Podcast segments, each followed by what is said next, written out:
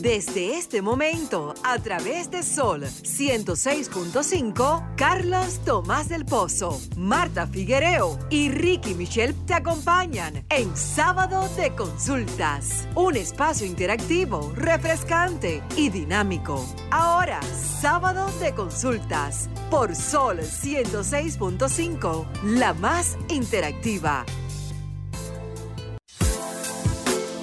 Señores, feliz tarde. Bienvenidos a esta experiencia de la radio dominicana que se llama Sábado de Consultas, el interactivo de la orientación. Hoy estoy junto a mi hermana, la bellísima Marta Figuereo y Denisa Ortiz, la voz que encanta. Hola Marta, qué bueno eh, poder compartir una vez más contigo. Buenas tardes Carlos, buenas tardes a todos los de nuestros oyentes de Sábado de Consulta. Eh, me alegra escucharte y también verte. Tenía hambre, como dice la gente. Hola Deni. Hola, Marta, hola Carlos, aquí contentísima de poder llegar a los hogares dominicanos. Y qué mejor época de llegar que a pesar de que la situación lo amerita, tener la precaución de vida, pero con una temperatura bastante agradable, tal cual como a mí me gusta. Qué bien, qué bien. Nosotros pues estamos dando seguimiento a todo lo que está aconteciendo con el clima y dando, ahora bueno, Elsa se degradó a tormenta, pero precisamente tenemos en la línea telefónica, vamos a conversar con la dirección de la Oficina Nacional de Meteorología, con un predictor, con Rosana Estrella, que nos va a actualizar hasta este minuto de cómo está el clima y qué se puede esperar. Adelante, buenas tardes, ¿cómo está usted, Rosana? Sí, buenas tardes.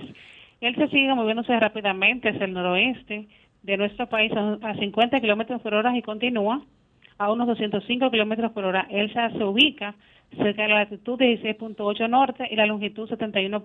oeste. Esto a unos 90 kilómetros suroeste de la isla. Dado que la rápida, el rápido movimiento. Sí. Se, cayó, se, cayó, nos cayó. Bueno, se nos cayó la llamada. Decía que Elsa sigue, ha tenido un movimiento de traslación relativamente rápido.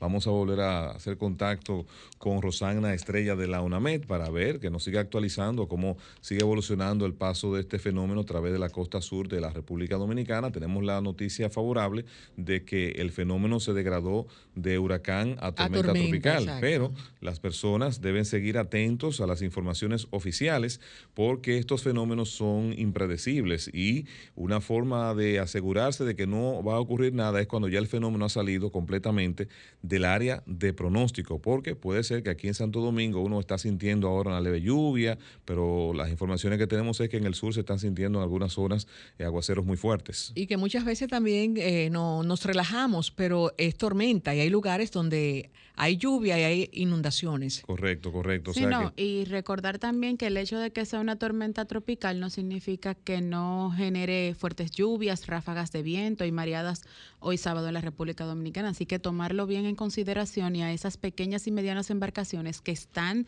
en, en la mar en este momento, que tomen la debida precaución. Exacto. Y es cierto, nosotros tenemos un territorio que es vulnerable, donde tenemos personas que viven en las márgenes de ríos, cañadas y arroyos, que aunque muchas veces no está la lluvia presente en la demarcación geográfica donde ellos se encuentran, pero sí puede estar lloviendo en las montañas, en la cabecera, y entonces llegan inundaciones repentinas y no hay oportunidad de que las personas puedan eh, salir de sus hogares. Por eso es muy importante que se mantengan atentos y que no bajen la guardia, como bien apunta Marta Figuereo, a las informaciones oficiales. Exacto, las medidas de, de precaución de los organismos específicos, tales como la Defensa Civil y el Centro de Operaciones de Emergencias, que son las personas encargadas para dar las informaciones verídicas en estos momentos. Recordar cuáles son los albergues que están más cercanos en caso de que haya traslado y que están en zonas vulnerables, esas personas que como bien dice Carlos, están cerca de ríos, arroyos y cañadas, tener a mano siempre un kit de emergencia y tener también la debida precaución y mantenerse informados. Sí, tenemos nuevamente a Rosana Estrella que nos está actualizando acerca de cuál es la evolución de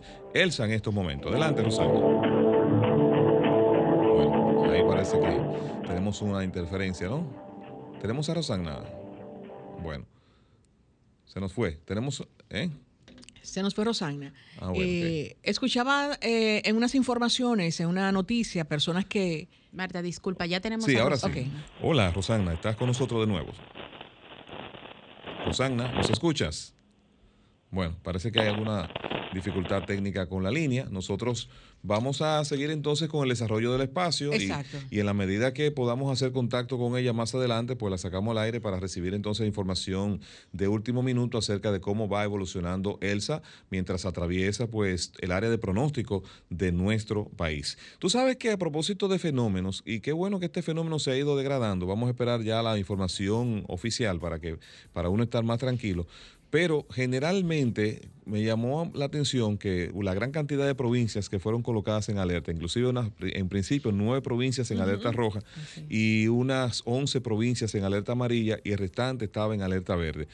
¿Qué me llamó la atención y qué me inquietó un poco? Si el Distrito Nacional, conjunto a San Pedro de Macorís y toda la litoral sur están en alerta roja, ¿cómo no se tomó en cuenta la previsión del tema del tránsito? Porque la cantidad de vehículos que están circulando, por ejemplo, durante una alerta roja en la zona del distrito, como estuvimos viendo, eh, es, yo me pongo a analizar digo, bueno, Ojalá que este fenómeno se aleje y se degrade y no cree situaciones, porque si impacta, por ejemplo, la zona sur de la isla como se tenía previsto originalmente, va a generar entonces un caos en el tránsito para las personas poder llegar a sus hogares. Independientemente de que cada día hay un caos en el tránsito, en, el, tanto en el distrito como en la zona oriental, pero específicamente en el distrito. Entonces, Imagínate entiendo, con lluvias. Entiendo que esos protocolos también deben coordinarse con el tránsito, porque una hora, por ejemplo, eh, eh, trancado, ¿verdad? En una autopista, en, la, en las vías públicas y cayendo quizás aguaceros intensos y sobre todo el peligro que representan las ráfagas de vientos, porque te puede ocasionar que te puede caer un, Una descarga. un tendido eléctrico, un poste del tendido eléctrico, te puede caer un cable de alta tensión, te puede caer un árbol. dentro de esas zonas que son montañosas y que hay piedras que te puede afectar también el vehículo. Incluyendo también los, los, los baches que se forman en, las carreteras, que tu carro se pueda... Se puede eh, deslizar. Se pueda deslizar, correcto. Bueno, así que nosotros vamos a continuar acá. Recuerden nuestras redes sociales, la del programa es arroba S consulta RD, tanto para Twitter, Facebook e Instagram. La nuestra es arroba Carlos Tomás 01 para Facebook para Twitter e Instagram. No tengo Facebook, ¿no? ¿Y la tuya, Marta? Figuereo M para Instagram y Figuereo rayita abajo Marta Twitter. Denise Ortiz, ¿por qué te ríes? En todas las plataformas digitales como arroba Denisa con dos S Ortiz. Nosotros hoy vamos a sostener dos interesantes conversaciones. Una de ellas es con un eminente urólogo dominicano. Estaremos hablando acerca de lo que es el cálculo o piedra en los riñones. A ver, de cómo manejar esta situación, cómo evitar de que se produzcan y una vez que las personas lo tengan, pues cuáles son las medidas que se le puede dar para aliviar esa, ese padecimiento que causa un eh, un extraordinario, un increíble dolor, según describen las personas que lo han padecido.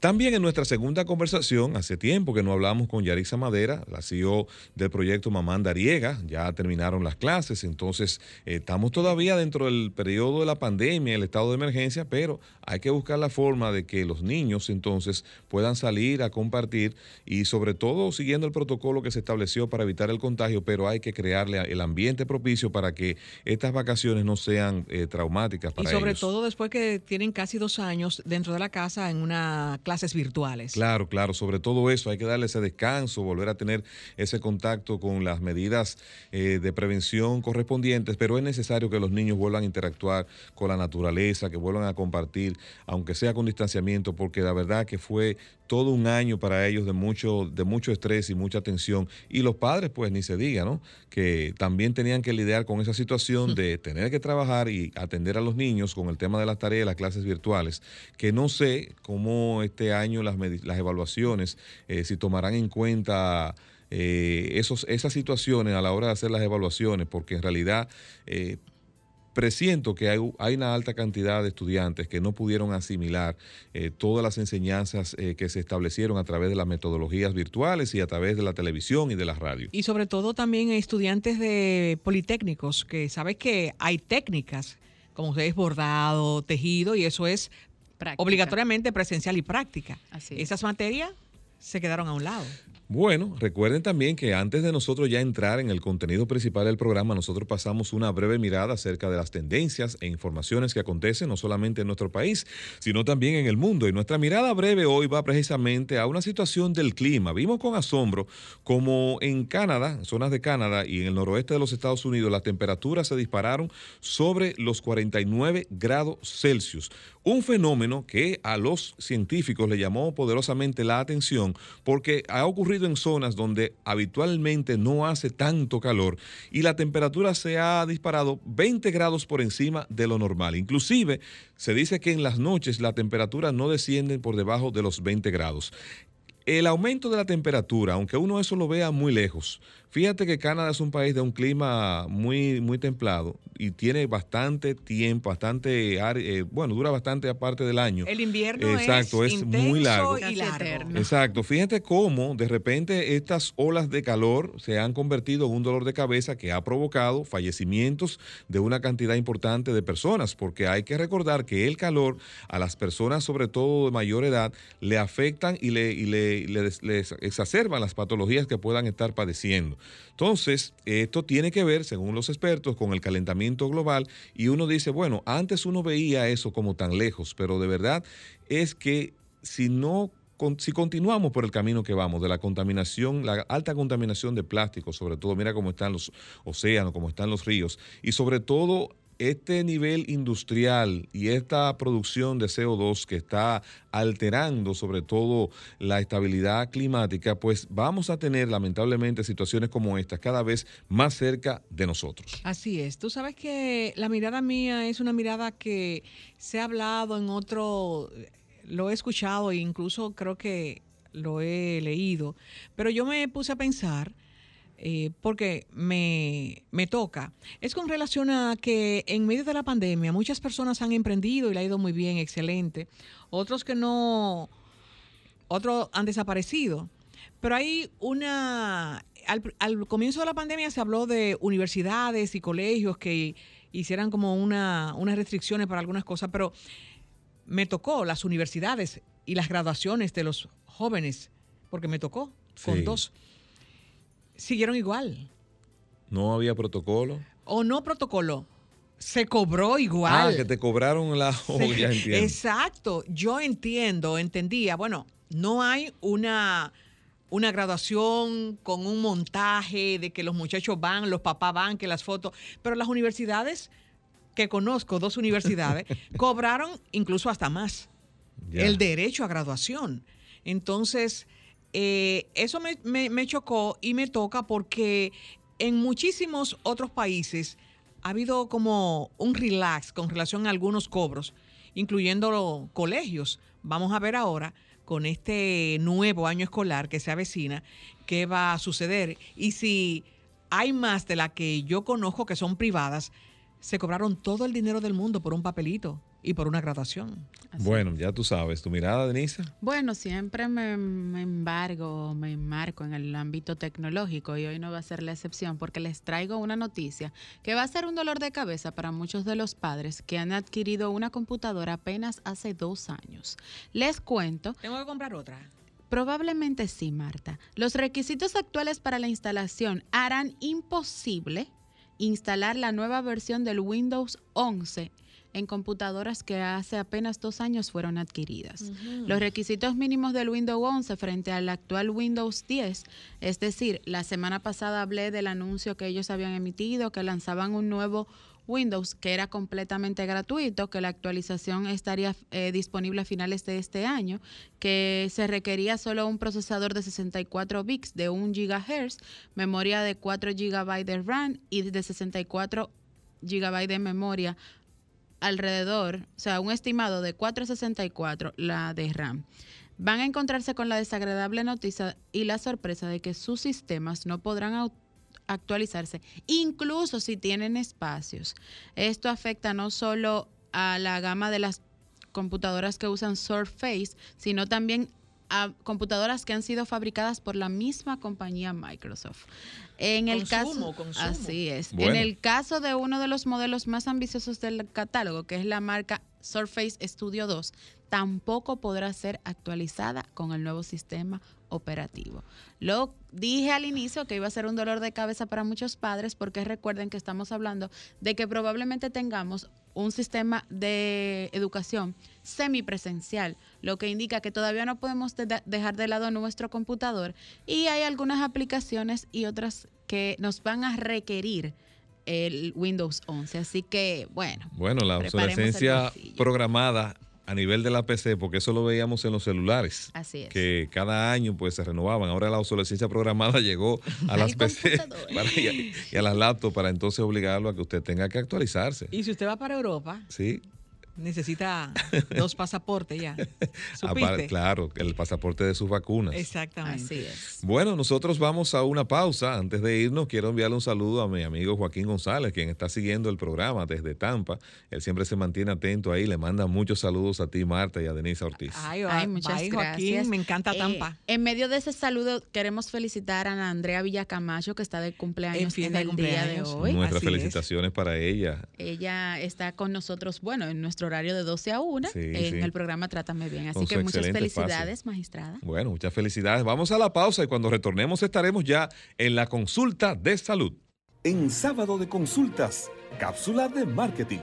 Los marketers están viendo una época en la que los cambios han sido constantes y se han tenido que adaptar con rapidez y eficacia a ellos. Y es por eso que para este 2021 se han impuesto estos cinco grandes conceptos. Uno, aportar valor al usuario.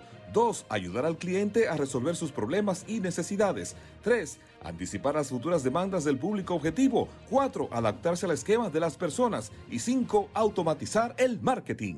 En sábado de consultas, cápsula de marketing. Estás escuchando Sábado de Consultas por Sol 106.5, la más interactiva. En Sábado de Consultas, consulta de salud. Vamos en el interactivo de la orientación, sábado de consultas. Recuerden que sin salud no hay felicidad ni economía familiar que resista y es por eso que nuestro espacio se enfoca en la orientación. Con nosotros un eminente profesional de la medicina que nos distingue con su participación. Él es urólogo, el doctor Giancarlos Medina. Feliz tarde, doctor, y gracias por estar con nosotros. ¿Cómo está usted? Muy buenas tardes, gracias por la participación en este programa radial sabatino que es bien famoso a nivel nacional. Excelente, doctor. Muy agradecido. Sabemos lo que significa un sábado para usted, pero este espacio es un puente entre los amigos oyentes y profesionales distinguidos como usted que sacan su momentito para conversar, porque con nosotros la consulta es gratis. Doctor, Queremos que usted nos arroje luz acerca de qué son los cálculos o piedras, eh, cálculos renales o piedras en los riñones, cómo se forman y, qué, y si existe alguna manera de evitar que esto ocurra. Así es. Eh, bueno, es un tema un poquito complejo, pero para resumir, las piedras, como se conocen en, el sentido coloquial, no es más que una serie de... Eh, podría decirse, cristales que se, juntan de varios tipos de, núcleos a nivel de, de, lo que es la vía urinaria, principalmente a nivel renal, y provoca consecuentemente con el tiempo el crecimiento de la misma. Entonces existen varios factores, principalmente alimenticios y, ambientales. Eh, en la República Dominicana, como es un país tropical, el, el, dominicano, como muchas veces no se hidrata bien, entonces la orina se concentra bastante y eso puede producir con el paso del tiempo. Claro está, no es algo que se va a formar muy rápido, sino que se toma un tiempo prudente entre 3 a 5 años. Si la persona tiene un factor predisponente, principalmente alimenticio, como el consumo de lácteos, entre otros tipos de alimentos y pues pueden incluirse también vegetales que consecuentemente el paciente que no se hidrata bien van a formar las piedras.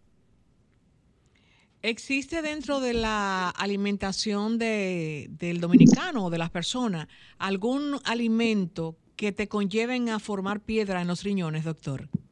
Básicamente la causa principal de que esos cristales se formen y produzcan las piedras son lo del contenido de los lácteos, o sea, el calcio, que es el componente principal de, las piedras, eh, principalmente en nuestro país. Hay regiones, por ejemplo, regiones sudamericanas y, sudafricanas, que en cuanto a la malo, en, cuanto a los malos hábitos alimenticios, principalmente ocurre en los niños, la desnutrición también podría producir la formación de los cálculos, pero generalmente ya se, se, se asocia a otro factor, a otro componente, principalmente lo que se conocen los cálculos de cistina. Doctor, ¿qué tan cierto es que el consumo de refrescos de botellas generen piedras en los riñones? Bueno, esa es una, una teoría que se ha ido mal informando con el paso del, tiempo. ¿Por qué? Porque los refrescos contienen una, un componente que se llama citrato. El citrato es un factor protector renal que evita que esos cristales se fusionen y formen piedras. Ahora bien, si dentro de la dieta básica el ser humano solamente va a tomar refresco, no se va a hidratar bien, claro está que los componentes solutos que tiene el refresco pueden conllevar a que formen piedras, porque no es que tú te vas a beber una botella de refresco el día de hoy y ya tú vas a ser una persona que vas a formar piedras. O sea, lo básico en esto es la hidratación se recomienda en estos países tropicales que un adulto, vamos a poner en promedio 70, 80 kilos, debe consumir mínimo entre 2 a 3 litros de agua al día. Y eso va a evitar que posteriormente una persona pueda desarrollar un, eh, un cálculo. Ahora bien, hay factores genéticos, hay factores que ya en el código genético de la persona tiene esa predisposición a formar piedras. Nosotros queremos que los amigos oyentes que están siguiendo el programa se sumen a esta conversación a través de su experiencia o alguna inquietud que tengan. Lo pueden hacer también a través de nuestras redes. Así que recuerde que con nosotros su consulta es completamente gratis. Comunícate 809 540 165 1-809-200-1065 desde el interior sin cargos. 1-833-610-1065 desde los Estados Unidos. Sol 106.5, la más interactiva. Continuamos en el interactivo de la orientación. Tenemos un contacto. ¿Quién está con nosotros y desde dónde? Feliz tarde.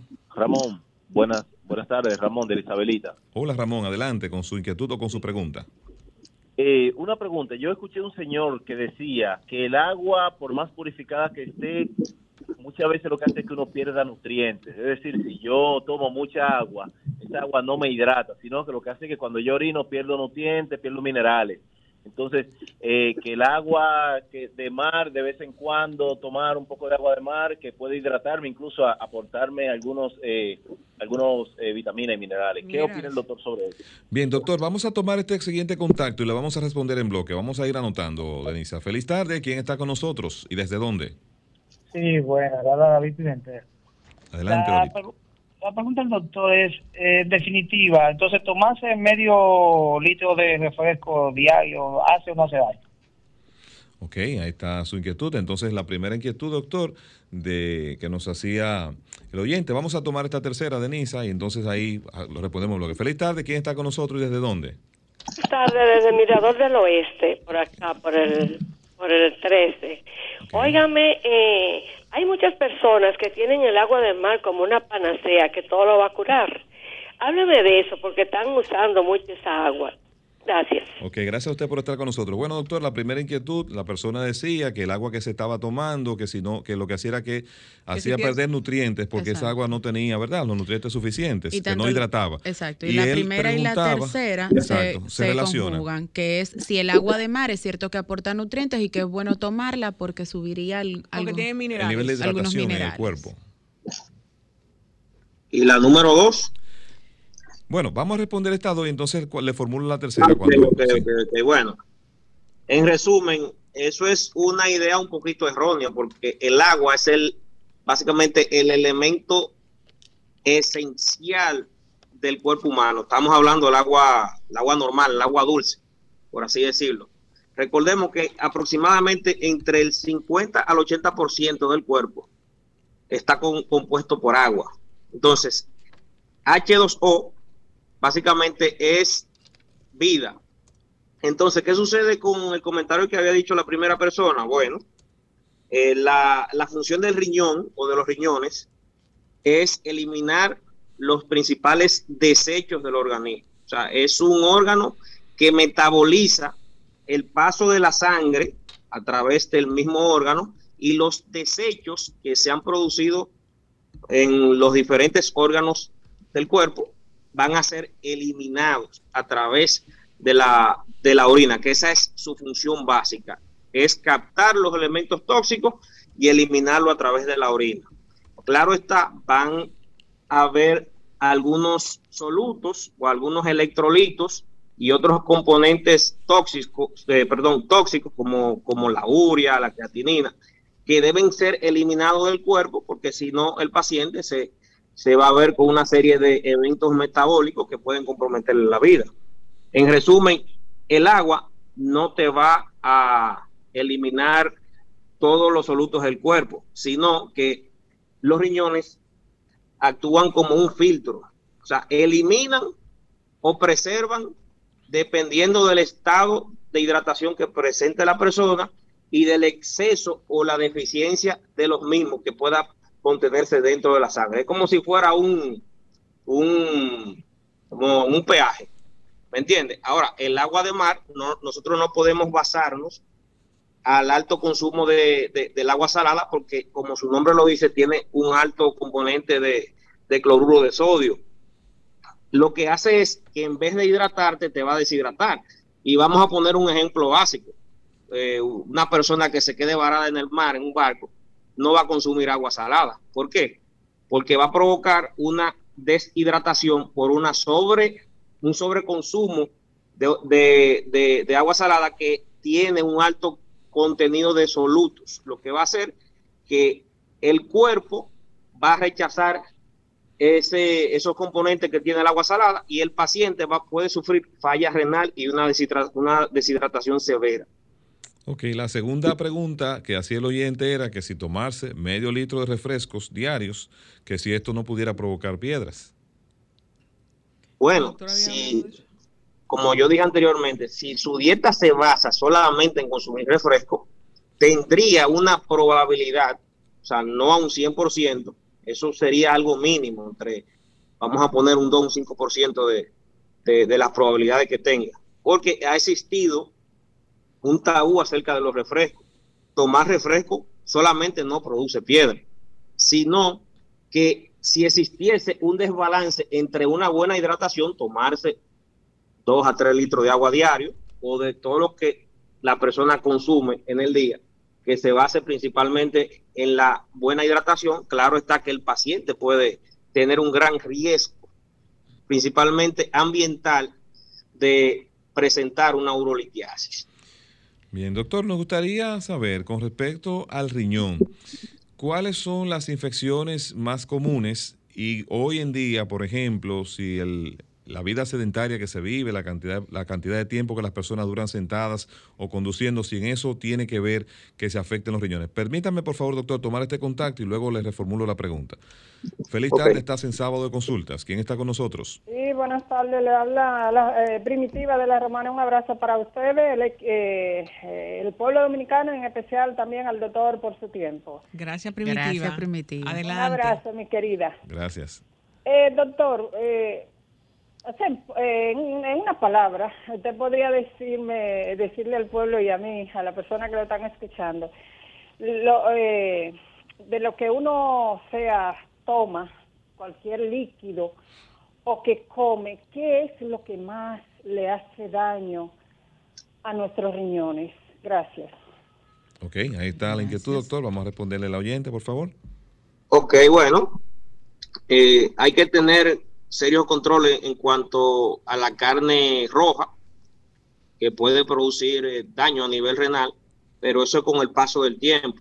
O sea, lo, lo, recomendable es que, que, exista una dieta balanceada entre el consumo de carnes, incluir siempre carne marina, principalmente pescado, carne blanca, ¿cierto?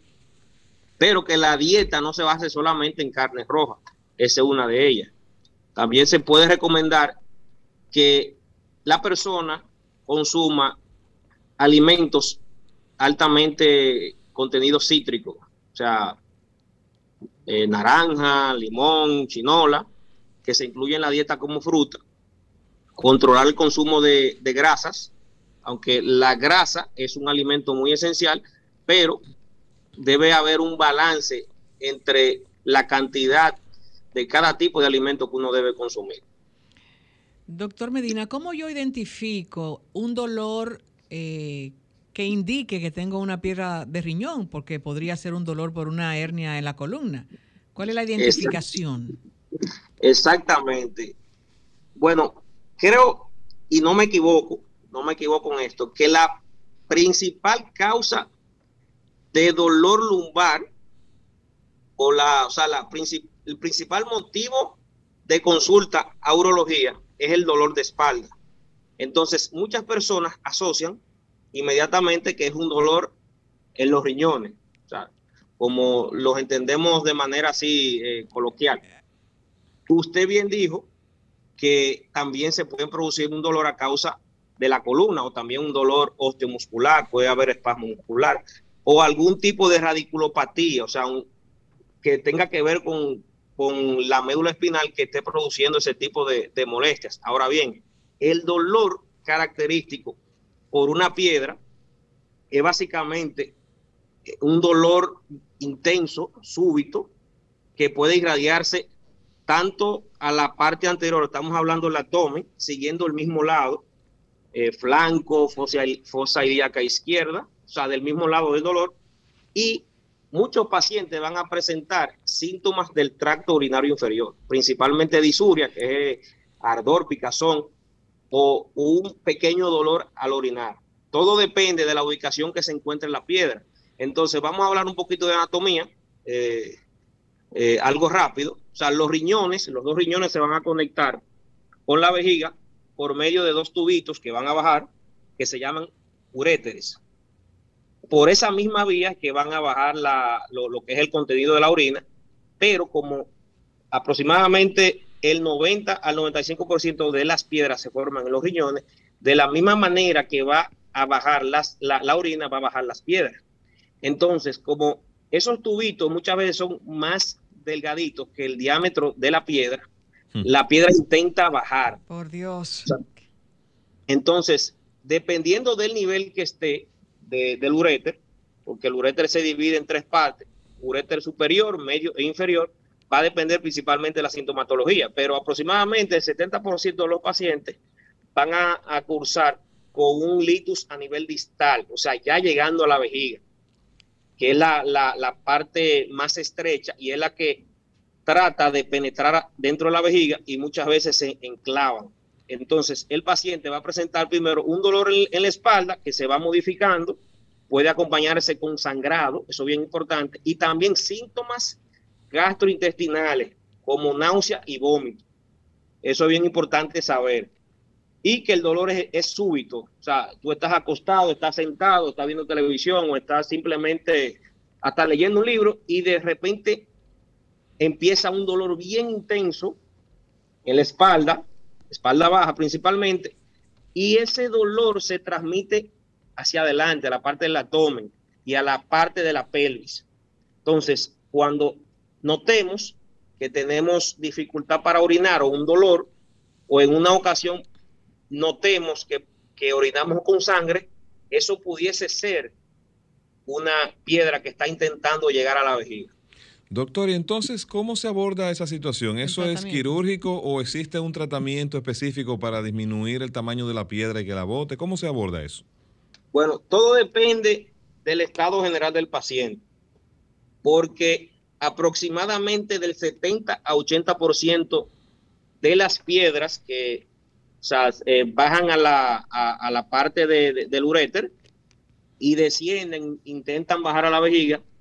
El paciente muchas veces pulsa con un pequeño, dolor y va a la consulta con la piedra en la mano. O sea que el paciente puede expulsar la piedra sin la necesidad incluso de un tratamiento. Ahora bien, cuando la piedra es mayor a, 10 milímetros, centímetros, centímetro y medio, el uréter no se puede dilatar tanto para que, el, para que el paciente pueda botar la piedra. En esos casos, si el paciente no aguanta el dolor con medicamentos orales y muchas veces llega a la, emergencia vomitando, se trata de hidratar colocar una o dos soluciones, que eso ayuda para que eh, los riñones produzcan más orina y esa orina trate de empujar la piedra. Ah, también hay que colocarle analgésicos. Si el paciente no mejora el dolor, lo ideal es que sea ingresado para darle un tratamiento médico que consiste en analgésicos y también medicamentos que puedan dilatar ese uréter. Hay medicamentos que son de tipo anticolinérgico son los que pueden producir esa dilatación y el paciente puede botar la piedra. También se pueden utilizar esteroides como la dexametasona, que es un medicamento que aparece en todo el país, incluso hasta en el campo más escondido. Si, por ejemplo, un médico general le llega a esa situación, lo trate de ingresar y puede resolver. Ahora bien, si al cabo de 24 a 48 horas el paciente no mejora el dolor, no ha botado la piedra con ese tratamiento médico expulsivo, lo ideal es que el paciente sea llevado a quirófano. ¿Por qué? Porque ese riñón puede verse afectado, puede progresivamente dañar su función, porque es como una tubería, como un fregadero, que si le cae eh, desecho de comida, se va a tapar y no va a bajar el agua del, fregadero, porque la vía urinaria la podemos comparar como un fregadero entonces se va a rebosar. O sea, ese es un ejemplo que estoy dando.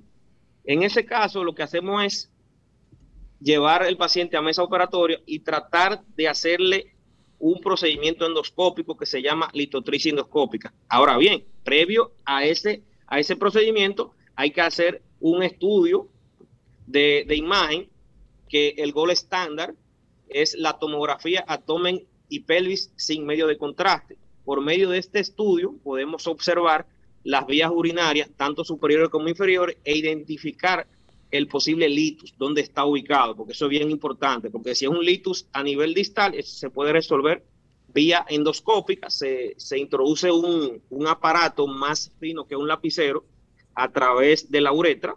Wow. Se, llega a la vejiga. Bien fuerte. Se llega a donde está la piedra y se trata de romper o con un, aparato que utiliza una fuerza neumática que empuja una, una, varillita, eso fragmenta la piedra, o con rayo láser, con láser Olbium principalmente. Si la piedra está muy alta, hay que recurrir a otros equipos eh, para tratar de llegar al riñón. Puede ser un aparato flexible para hacerlo por la misma vía, con rayo láser, todo depende del tamaño de la piedra, pero si la piedra tiene más de 2 a 4 centímetros, ya implica un procedimiento que se llama cirugía renal percutánea. Con eso se puede resolver a un 100% la eliminación de la piedra. Wow, todo un proceso. Doctor, nos consultan por las redes sociales si hay alguna relación entre la creatinina y el riñón. Y otra pregunta es, ¿qué significa un 2 más en unos resultados de una orina en cetonas? Ok, bueno, con la, primera pregunta de, la, de la creatinina. La creatinina es un valor que se obtiene a través de un examen sanguíneo para determinar la función aproximada del riñón. Entonces, en niños, cuando se toma la muestra, no debe exceder de 0.7 miligramos por decilitro. Y en adultos se puede considerar normal, dependiendo del tipo de, reactivo que utilice el laboratorio, hasta 1.3, 1.5. Todo depende del reactivo que use el laboratorio, pero más o menos es el rango. Entonces, cuando aumentan esos valores, se puede, se puede sospechar que los riñones no están funcionando como deben de funcionar. Ahora bien, hay situaciones en las cuales puede darse un aumento de la creatinina sin que los riñones estén, eh, eh, o sea, no, no estén funcionando bien. Si, por ejemplo, el paciente está deshidratado o tiene una infección sistémica, puede aumentar levemente los, los, los niveles de creatinina. Existe una una, o sea, una clasificación en cuanto a, la, a lo que es la enfermedad renal, si es prerrenal, o sea, si el problema está antes de que la sangre llegue a los riñones, si el problema del riñón eh, que no está funcionando es del mismo parénquima, o sea, de la función real del riñón, o si la causa es posterior, o sea, en vías urinarias. Porque recordemos que la función principal del riñón es eliminar los desechos a través de la orina, los, desechos tóxicos, ese es eliminar la creatinina. Bien, y la urea, que son los dos eh, marcadores predictivos para determinar si el paciente no tiene una buena función renal. Entonces, si, si la causa es obstructiva, que eh, puede deberse a, la presencia de, piedras en vías urinarias, entonces se resuelve de manera quirúrgica. Si este parénquima renal, eh, esa parte la maneja mejor es el nefrólogo, porque los urólogos simplemente nos dedicamos ya a la parte quirúrgica, o sea, resolvemos problemas que el paciente debe ser llevado a quirófano, que se resuelve con cirugía. La otra es cetona en la orina, eso básicamente se presenta eh, en ayunos prolongados, pacientes que están realizando algún tipo de dieta o realizaron una dieta muy prolongada, eh, más o menos más de 12, 14 horas, puede verse los cuerpos cetónicos en la orina, pero en pacientes diabéticos que tienen una, una, crisis diabética eh, que no se puede controlar, ya esa parte lo, lo, conocen mejor los endocrinólogos, puede verse la presencia de cuerpo cetónico en la orina. Eh, reiteramos que conversamos con el cirujano urólogo y urólogo pediátrico con especialidad en cirugía mínimamente invasiva, el doctor Jean Carlos Medina. Doctor, ¿qué cuidado debe tener un diabético y un hipertenso con relación a sus riñones? Bueno, el, paciente diabético, como el principio básico de, esa patología es provocar daño a nivel vascular, principalmente a nivel de los pequeños vasos, de los, de los, de, de, los, ¿cómo decirte? que Ahí me concentré, incluso alguien aquí. eh, o sea, produce un daño vascular que a nivel renal ya con el paso del tiempo, del tiempo va a producir lo que es eh, la nefropatía diabética. Entonces, en ese caso, el paciente debe tener un seguimiento regular con su diabetólogo, su endocrinólogo, eh, mantener la dieta que le, que le están colocando, los medicamentos, hidratarse bien, pero sobre todo es la alimentación. Recordemos que las principales enfermedades entran por la boca y si no, no, no controlamos la boca, bueno, van a venir serias consecuencias. En el paciente hipertenso también se puede dar ese caso. Doctor, muchas gracias, caramba, por este tiempo que nos ha dedicado a conversar con nosotros y con los amigos oyentes, por favor. No, siempre se nos quedan preguntas. De algunos amigos. ya vendrán, ya vendrán fuera del aire. Exacto. Doctor, déjenos por favor sus redes y sus contactos. Bueno, eh, yo laboro en el Centro Médico Vista del Jardín en horario de la tarde. El número que pueden contactarme es el 849-653-0933. Y bueno, yo no tengo redes sociales eh, de tipo comercial eh, en, la, en Instagram. tengo una cuenta personal, pero me pueden seguir igual. Yo, yo estoy como urólogo Jan en, en Instagram. Bueno, ya pues por motivo ya ético, por mi principio, no, no utilizo redes sociales. Ya, bueno. estos son tiempos que todo se maneja a nivel de redes sociales. y yo soy muy, muy cibernético, pero como que no me gusta mucho eso.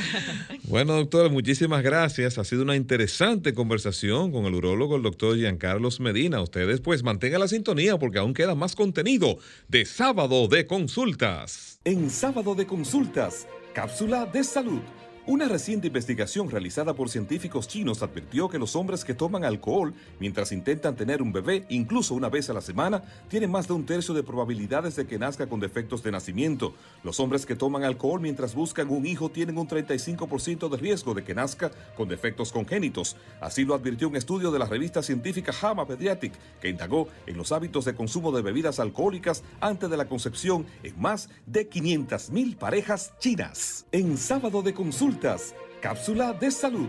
Estás escuchando el interactivo de la orientación, sábado de consultas. Ahora, consultas de marketing. En sábado de consultas. Vamos al interactivo de la orientación y ahora en la consulta de marketing. Quiero enviarle un saludo al doctor César Amado Peralta que nos sigue. Él es un fanático también del marketing. Y recuerden que eh, tiempo de que las empresas evolucionen de un abordaje centrado en el consumidor a uno centrado en el ser humano, donde los resultados corporativos vayan de la mano con la responsabilidad social. Nosotros ahora, Marta, habíamos hablado al principio del programa sobre la necesidad de crear un espacio para que los niños se recreen después de terminadas estas, estas clases virtuales que fueron para muchos de ellos pues eh, motivos de tensión y precisamente tenemos en la línea telefónica a Yarixa Madera, CEO del proyecto eh, Mamá Andariega. ¿Cómo estás Yarixa? Hola. Yarixa, ¿estás? Está bueno, conectándose. está conectando. Pero realmente es importante, luego, como habíamos iniciado el programa, de tener los niños más de un año en la casa, tomando las clases virtuales. Y de hecho, al principio de la pandemia, uno como padre no tenía eh, la voluntad o el deseo de que el niño saliera a jugar. Y el temor, sobre el temor, Sobre todo el temor a jugar por, eh, por el contagio, por lo que era la, eh, este, la, la COVID-19 es justo, pienso yo, y necesario, porque incluso para nosotros los adultos que hemos tenido muchísimas situaciones de depresión, de, bueno, hasta deseo de no levantarnos de la cama, eh, quisiéramos salir. Entonces, imagínate lo, los más... Los más pequeños. más pequeños de la que estaban obligados a estar desde las 7.30 de la mañana, 7.45, hasta, hasta, la, hasta una o una y media de la tarde. Dependiendo de, cómo fuera eh, esa educación en ese colegio. ¿Tenemos a Yarixa? Sí, ya tenemos a Yarixa. Hola Yarixa, ¿cómo estás? Ah, ok, me dice aquí en la línea 2. ¿Cómo estás, Yarixa? Ay, ¿cómo están? Hola, Yarixa. Nos da mucha alegría escucharte. Quisiéramos ahí brevemente, porque se nos va el tiempo, recomendaciones para los niños ahora que ya terminaron las clases. ¿Qué podemos hacer? Hola. Parece que falló la línea, se nos fue. Está aquí. Yarixa. Yarixa, ¿estás? Bueno, falló el contacto entonces lo que, ahí. Lo que Yarisa se conecta, eh, yo pienso que una de, las formas que nosotros como padres podemos ayudar a nuestros hijos es eh, llevarlo a lugares, eh, zona colonial, con todo el protocolo de lugar. la playa es un buen lugar. Ok, tenemos me que la tenemos. Sí, ok, Yarisa, ¿cómo estás? ¿Nos escuchas? Ahora sí. Ahora sí. ¿Cómo estás? Creo que está muteado el micrófono. El micrófono está en silencio el tuyo. Mira, a ver. Bueno, lo que ya dice ahí resuelve lo del tema del micrófono. Buena sugerencia, Marta. Ahí vamos colocando. No solo eso, también, Marta, una visita, claro, no en esta semana por el tema del clima, pero sí una visita a la playa. Es necesario, como dijo el doctor la semana pasada, que las personas tomen sol. Sí, sí, sí. Entonces, como es necesaria la vitamina D para el cuerpo, así que los padres pueden tomar esa iniciativa y llevarlo al a cualquier playa, que tenemos las playas más hermosas del Caribe. Me dicen que tenemos ahora sí, ahora sí, Yarixa, ¿estás? Aquí estoy, ¿me están escuchando? Ahora sí te escuchamos fuerte y claro. Decíamos mientras te conectabas que necesitamos recomendaciones para los chicos, ya terminaron las clases. Claro que sí, claro que sí. Lo más importante, y ahí fue algo que escuché mientras conversaban, es precisamente hacer el, movimiento y el esfuerzo de sacar los chicos de la casa. ¿Por qué? Primero, por todo el año que estuvimos eh, virtuales trabajando con ellos y mucho trabajo y es hora de que este poco tiempo de vacaciones que tienen, saquémoslo a las playas más cercanas que tengamos, los de Santo Domingo, que también tenemos muchos parques importantes, sacarlos al aire libre es muy, muy, muy importante. Y yo diría que, y me fuera más allá, si tienen mascotas también, sacar a los niños con las mascotas fuera, porque las mascotas son eh, esos compañeros que también se integran al juego, se integran al movimiento y la verdad es que aportan mucho también a la movilidad del niño y también al entusiasmo. Qué bien. Entonces, ¿hay algunas actividades que recomiendas aparte de los lugares, de visitar los lugares? Que se pueden hacer así, bueno, guardando el distanciamiento correspondiente, ¿no? Exacto, porque también te, eh, entiendo que no sé si está en remodelación, eh, que sería un buen lugar el Acuario Nacional. Me parece que, que, aún no está eh, funcionando. Todavía no está funcionando, pero Tenemos también la opción del cine. El cine sigue abierto también con las restricciones. Ya nosotros hemos ido dos veces al cine y la verdad es que se respeta bastante el distanciamiento y hay personal incluso que guía a los asistentes eh, para precisamente mantener todo lo que es el protocolo. Y la verdad es que también, como decía, si el padre eh, tiene la posibilidad de sacar a los niños, por ejemplo, tenemos eh, los de Santo Domingo, tenemos la parte sur, todo lo que es la playa de, de Asua, tenemos Palenque, tenemos todo lo que la parte de Baní, que son playas hermosas también y están prácticamente cerca de Santo Domingo. Tenemos también algunos lugares que son cercanos que, pueden también visitar los papás.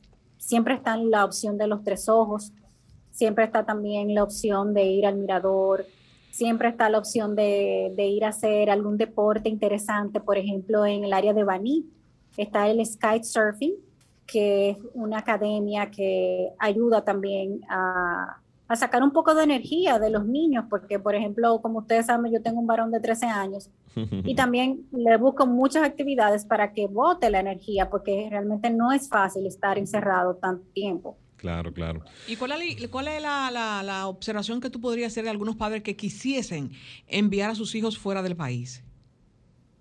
Bueno, lo primero es que tienen que informarse de toda la información y el protocolo que deben tener para ir a cualquier país del mundo. Por ejemplo, ayer estuve, viendo en unas historias que un influencer trató de ir a Europa, a cruzar de un país a otro, y las autoridades se dieron cuenta que tenía la vacuna de Sinovac y no los dejaron pasar, o sea, no lo dejaron subir al avión.